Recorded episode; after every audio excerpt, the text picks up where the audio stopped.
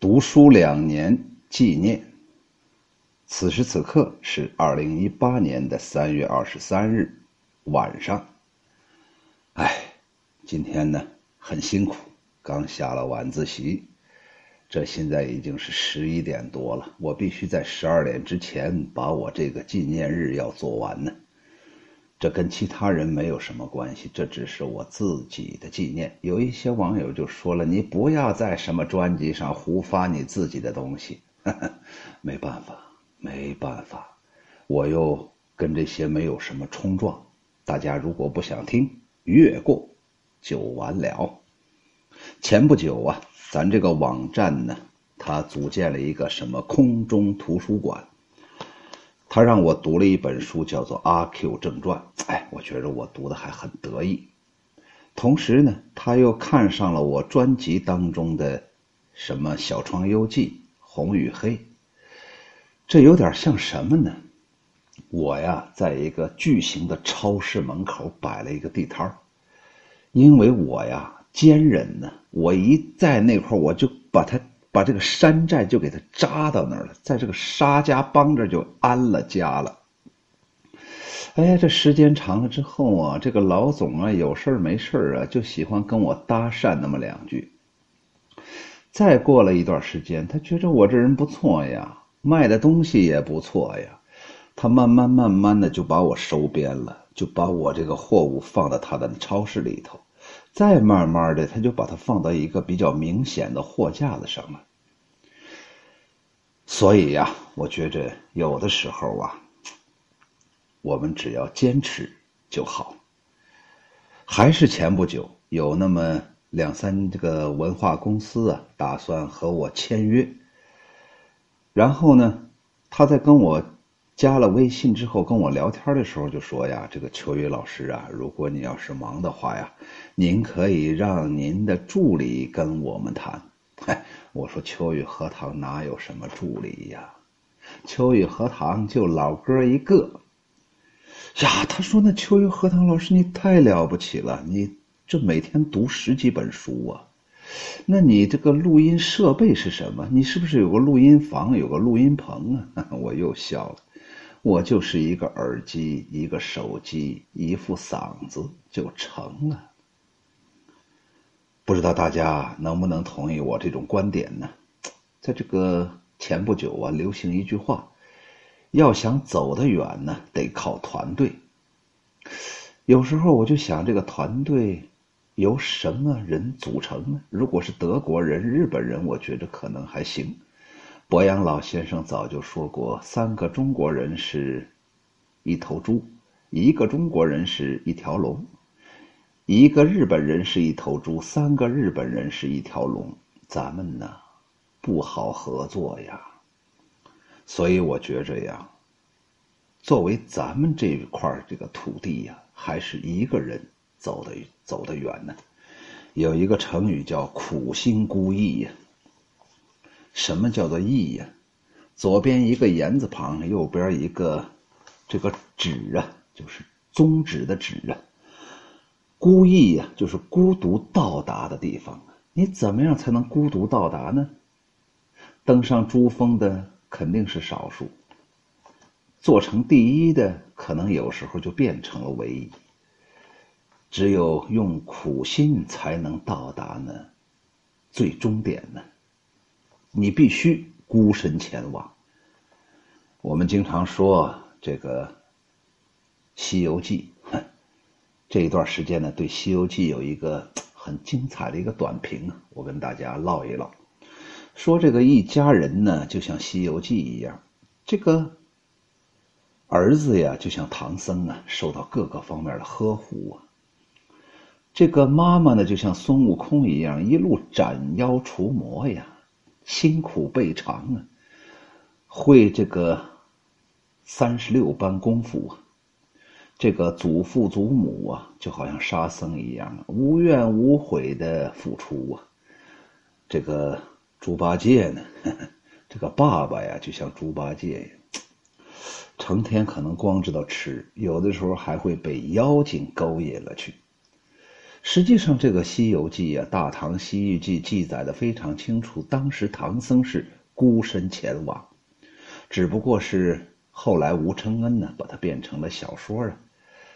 哎，真真假假之间呢，给我们编出了一个西天取经的这么一个神魔故事。实际上，这个故事啊，大家我估计可能也没有看得明白。我们每个人都走在西天取经的路上，我们身上有孙悟空的那种猴性啊，总是坐不住啊，总是心有旁骛啊。我们身上都有猪八戒那种懒惰呀，我们都有沙僧那种愚钝呢。当我们这一生把这三个东西去掉了，我们每个人都可以成佛。我的意思是。当年唐僧是孤身前往，最后修成了正果呀。我是无意当中碰到了一个春天的日子，也就是二零一六年的三月二十三日。现在呢，对我来说却变成了一个永恒的纪念。于是，在二零一八年的三月二十三日，我来纪念他。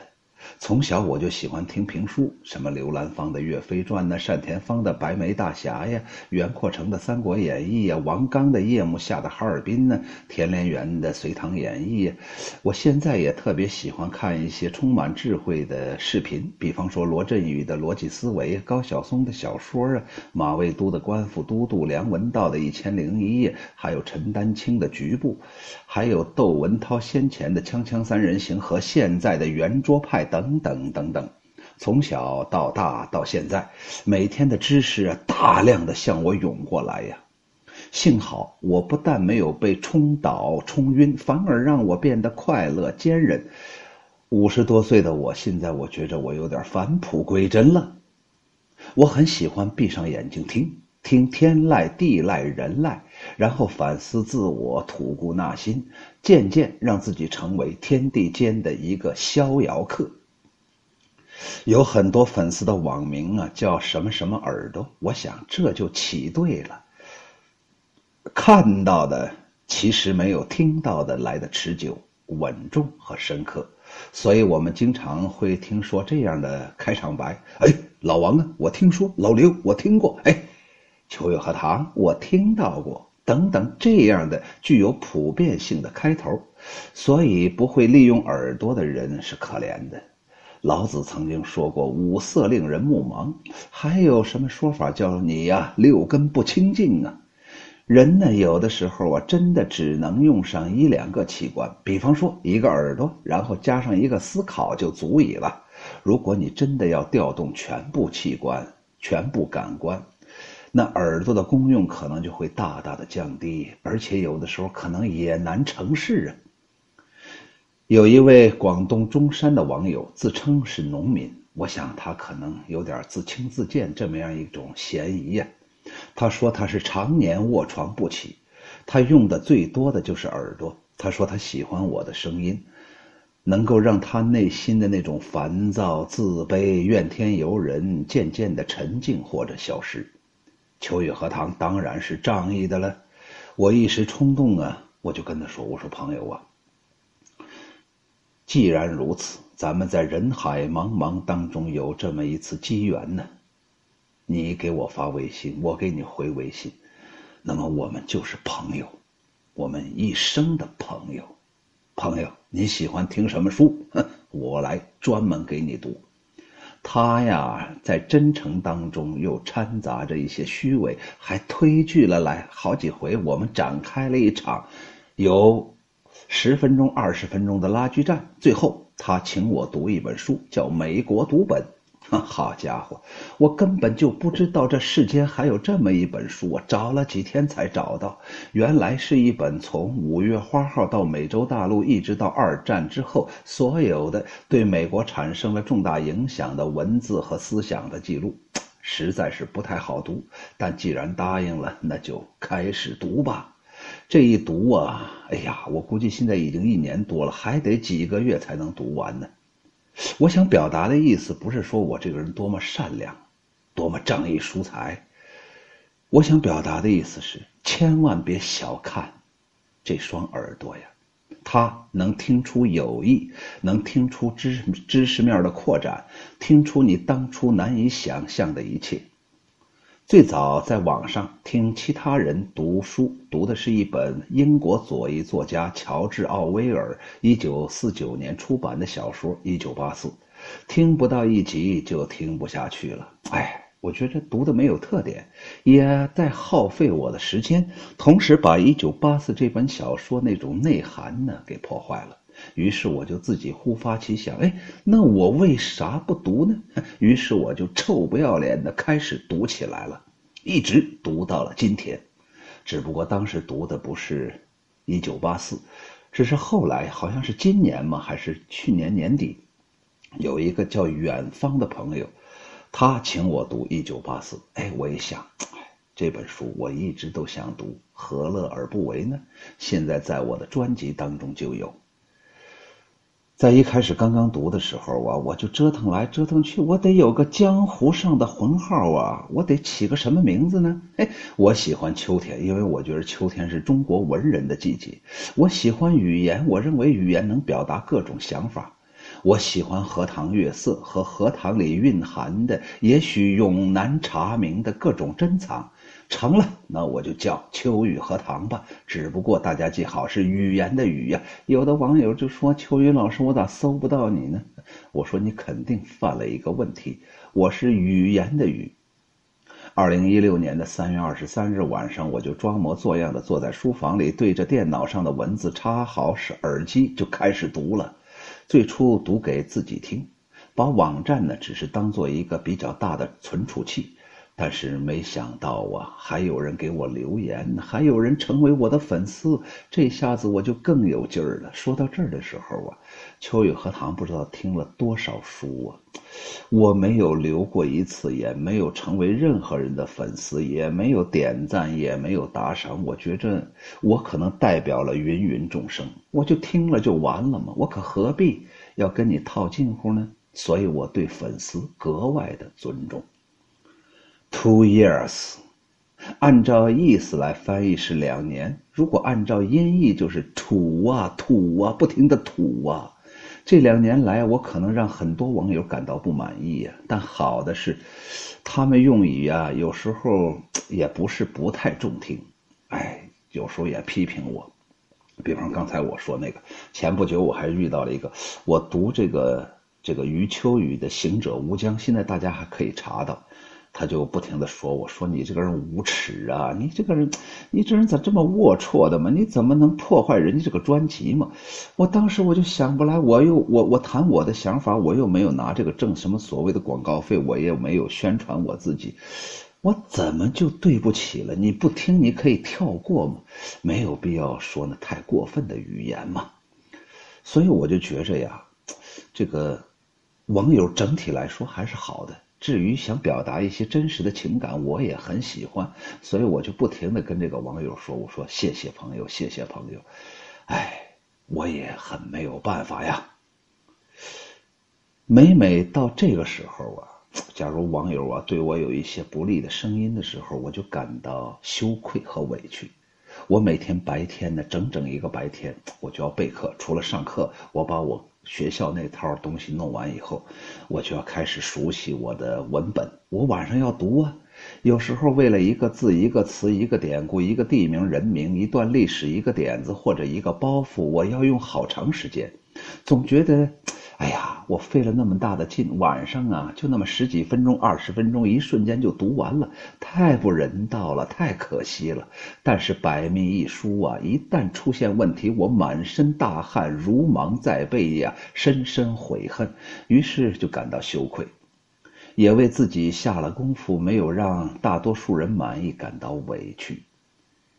我觉着一年前读的不太理想。一年多之后啊就好了，因为一年多以前呢，有时候我配乐配的不到位，往往喧宾夺主了。有的时候我自己当时不会制作，所以有的时候也就，哎，出现一些瑕疵。但是现在我觉着好多了，哎，我现在特别喜欢听我的声音呢，然后进入梦乡。我觉得这也许是目前我存活在世间，每晚睡觉之前最惬意的事情了吧？下来，我想谈谈读书给我带来的好处啊。第一个，我认识了很多肝胆相照的朋友，比方说海右居士是唐诗宋词这方面的朋友，一枕月光啊，特别喜欢散文，我就读了一个张晓峰的散文送给他。还有黑龙江的佳木斯的一位叫做桃花源的朋友，喜欢听中华史，我就读给他听。还有一个山东嘛哪里的一个小孩子，把我叫爷爷。他喜欢一个传记《罗斯福》，哈，我就给他读。还有个什么宜阳葱头的喜欢余秋雨的《行者无疆》，还有一个什么什么肥妈妈的喜欢史铁生的散文，还有什么什么灵魂的喜欢《悟空传》，还有一个风儿喜欢有一本书，题目比较长，叫做《努力到无能为力，拼搏到感动自己》等等等等。这只只是限于我给这些朋友读书，我后面呢都有，比方说读一本书，我送给谁谁谁，但在我的专辑里大家都可以查到，绝不仅仅限于此啊！哎呀，我现在有大量的经常跟我联系的朋友，我大概算了一下，这两年来呀，全国各省的省会肯定全都有我的朋友，主要的一些城市和乡村也有我大量的网友。他们遍布全国各地，他们都是我此生难以谋面的真心朋友，我们都是真心英雄啊。第二个，我通过读书啊，也温习了或者是了解了更多的知识。我所说的温习，比方说，我特别得意的一本小说叫做，哎呀，叫叫什么呢？麦田里的守望者。我实际上在十几岁的时候就读过，那时候也叛逆嘛，跟小说的主人公霍尔顿一样。前不久有一个朋友想让我给他读，我就给他读。我重新读完之后，又有一种新的认识，这就是所谓的温习。还有大量的书是我以前不曾读过的，比方说所有的历史书，因为秋雨荷塘是想读遍历史，然后最后用自己的两只脚走遍历走遍世界。我是现在给自己做这么一个积淀的。所以我也就在这块补充了、补足了我自己的欠缺，这是多好的事情啊！哎，在读书的过程当中，我有那么几个比较满意的，比方说《红与黑》呀，刚才说的《麦田里的守望者》呀，《阿 Q 正传》呢，《傲慢与偏见》呢，所有的历史类的书籍，哎呀，我最喜欢的就是我的唐诗宋词啊，这个可能要耗费我两三年、三五年的时间才能彻底读完呢。第三个好处就是减少了很多很多无谓的麻烦和矛盾。你想想，我每天白天在学校读书，晚上通过声音读书，我就少了很多跟那些俗人俗事纠缠的机会，每天就过得充实而有意义。说到这儿的时候，我们就想到了。这个士士兵突击里面那个许三多呀，他说呀要过有意义的生活。我不知道这个世界有多少人此时此刻正在过那种无意义的生活。下来谈的是感谢，我现在就要结尾了。感谢，首先感谢这个时，感谢这个网友的抬爱呀。哎呀，这个网友啊，天南海北呀，他能给我留个言。他能指出我的问题，他能加我的微信，他能跟我坦诚不公。还有个网友，人家准备到西安来看我，所以呀，有这些网友，虽然虚拟的空间，但是我觉着比现实生活当中的还要真切呀。第二个，感谢这个时代呀，你看看咱们邓公邓小平改革开放，这非常了不起呀。在毛泽东去世之后，仍然坚持两个凡是啊。可是邓小平能够拨云见日啊，在那个过程当中，真是了不起呀！他碰到多少阻力呀？中国五千年的历史遇到了多少次改革呀？什么叫做改革呀？改革就是人头滚滚，鲜血成河呀！邓小平的改革很到位呀，让我们现在过上了这样一种比较好的生活呀。后来的一些领导人顺势而为呀，到今天为止啊，很不错呀。所以感谢邓公啊。为啥我这样说呢？前不久啊，我读了一本书，彼得·赫斯勒的《江城》啊，他就说涪陵啊那个地方，九十年代的时候一些状态。彼得·赫斯勒是美国的一个和平队的志愿者，到当地的四川的涪陵，就是现在重庆的涪陵那块儿一个师师专那个学校当老师，做两年呢，他要当两年的老师。然后他在这两年当中，他就通过自己的眼睛来观察涪陵，他写了一本书叫《江城》。所以啊，在这个过程当中啊，现在仍然有那种影子。比方说，现在我们还有敏感词啊，有时候我发东西有那种敏感词啊，我特别遗憾的。嗯，邓公给我们开创了。后代的什么后来的这江泽民呐等等这些人呢顺势而为，现在已经形成浩浩荡荡之势，没有人可以阻挡了。哎，当然了，我希望咱们中国真的变成富强民主啊。同时，感谢这个平台呀，虽然我现在觉得这个平台呀有点小气了，不像以前做的那么好了，哎，但是我仍然还要感谢他。同时，我还有个想法。我要把我的音频放到其他的各个音频网站，不是为了扩大影响，而是，哎，让自己的声音能够让更多的人听到。同时，感谢这个科技力量。我小时候就一直想把一个评书我在一天之内听完，同时还想着如果自己有个机会办个电台，你说多好呀！现在都可以实现了，哎呀，我现在还会跳跃性的思维了，我现在都开始做直播了，而且还在斗鱼这种网站尝试，就是露出真人的那种直播。我看呢，我后半生啊，基本上就这样下去了。我觉着我现在做的这个事情不害自己，不害他人，成全了自己，我自己又开诚布公，当然可以地久天长啊。同时感谢自己呀。感谢自己呀，我就想啊，嗯，我感谢自己啥呀？我感谢自己呀。前一段时间呢，有很多网友跟我说说，秋雨老师啊，我也想读书呢。哎，我就把这个读书的具体的程序，怎么样读，怎么样剪切，怎么样配音乐，怎么样往上发，都教给他。可是好多网友后来就没有声音了。还有一些身边的一些朋友，也说要读，可是把一个音频放在那儿三五个月没人管，他也不更新。我就觉着呀，我有时候想，一开始我觉着是不是我的声音好听，后来觉着不是，是不是我选的这些本子很好，也不一定。后来我才知道，他主要是坚持这两个字啊。哎这是一次攀登啊！前不久有一个网友啊跟我说，说的是秋雨荷塘啊，你不是说你要经常更新吗？你咋这一两个礼拜都不更新了吗？你是不是都完蛋了？我说朋友没有，秋雨荷塘还在呢，只不过这一段时间感冒了。这感冒啊来得快，走得特别慢，近两个月呀，我试图读了那么一两个。咳嗽都不行，声音也变变了，变了，变了味儿了。我我如果发上去，就太对不起各位朋友了。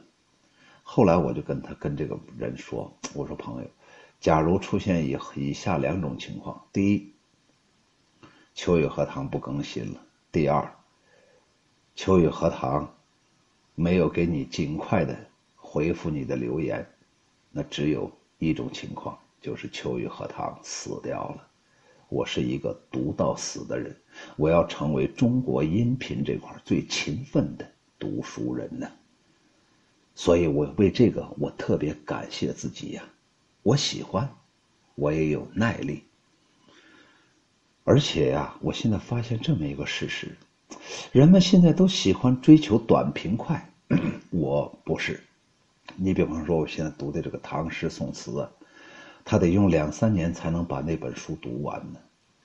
前不久啊，年底的时候，去年年底我们开家长会，家长还没有到齐，我就到卫生间去上个厕所。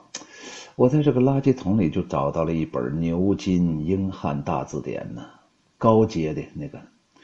两千多页啊！我翻开之后啊，好家伙，连个名字都没有，连一点痕迹都没有。不知道哪个家伙不爱学习，把它就扔了。那本书可是价值不菲呀。刚扔完之后不久，因为家长会打扫卫生，又被哪个小子给上面盖了些垃圾，还有那些脏水，有近一半啊都已经湿掉了。我把它一页一页的展开，我怕到最后展不开，撕坏撕坏了。哎，我当时正是为发愁啊！每次家长来了之后，尤其到了高三，这个家长会特别频繁的，我就想怎么样让家长能够每次都有一些收获回去呢？我说成了，这下有了，我就把这本书拍在讲桌上了，我就跟家长谈到这么一个观点，我说我下来还准备做一件事情。就像这高考一样，我们得学十二年，最后迎接那个高考那一天。可是有很多人在这十二年当中啊，连玩带耍，根本就没有学习呀。虽然是一个长途的这么一个竞赛，可是很多人经常都在路边休息了，窜到旁边那个村子里喝啤酒去了，还还有一些人上网吧去了。所以呀，没有人，没有没有多少人真的坚持下来。我希望我坚持下来。我想用这些孩子们这十几年的时间完成一件事情。我把这英汉牛津字典给他读完。我大不了一天读一个单词，由量变到质变。哎呀，我把现在手头的这些书读完，把这一届学生送走。过一段时间，我就准备把它开始读啊。虽然我的英语发音不是很标准，通过这种形式也让自己增加一些知识和历练，这是多好的事情啊！所以我有时候感谢我的这种意志力啊，和我这种冷不丁出现的这种想法，完了同时能把它践行。那天我还跟这些同学们说呀，我说人呢分成三等啊，第一等人比较多，就是只是为了活着。吃个扯面呢，吃个大肉片子呀，喝两杯小啤酒啊，就这么活着。第二种人，他数量非常多，不单纯是活着，我还有理想，可是他不践行，没有实现。还有一种人呢，这个世间呢就成了凤毛麟角了，就是他有理想，他践行，最后成功了。我想成为数量很少的第三种人。哎。感谢呀，所有的一切都是感谢呀。到了最后收尾的时候了，我想说，我觉着现在我读书这件事情啊，是一个很雅致的双赢的，甚至是多赢的一件事情。我一定把它坚持下去，也希望各位网友能够开诚布公，我有什么问题就指出来。既然我们是朋友。何必客气呢？最后，为了感谢我，也是为了感谢各位朋友，我选了一首八十年代的时候的歌，是周峰的《与我同行》。他说：“你是行路人，我也是行路人。一条漫长的路，两颗赤诚的心。只有行路人最了解行路人，脚下的路越长，心中的爱越深。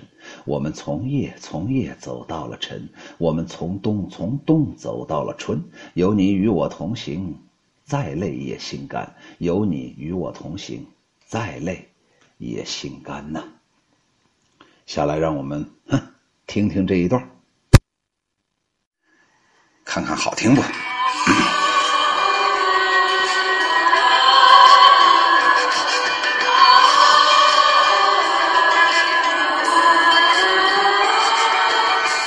是行路人，我也是行路人。一条漫长的路，两颗赤诚的心。只有行路人最了解行路人。脚下的路越长，心中的爱越深。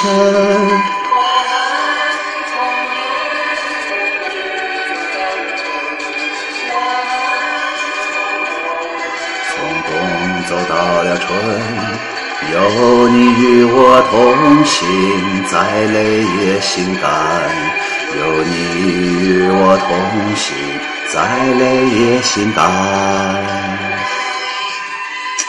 好听极了。哼，呃，感谢，感谢，感谢，再见，再见，阶段性的再见，今晚再见。哎，我还是要把它发到我的各个专辑呀。啊，打扰的地方，见谅，见谅，见谅。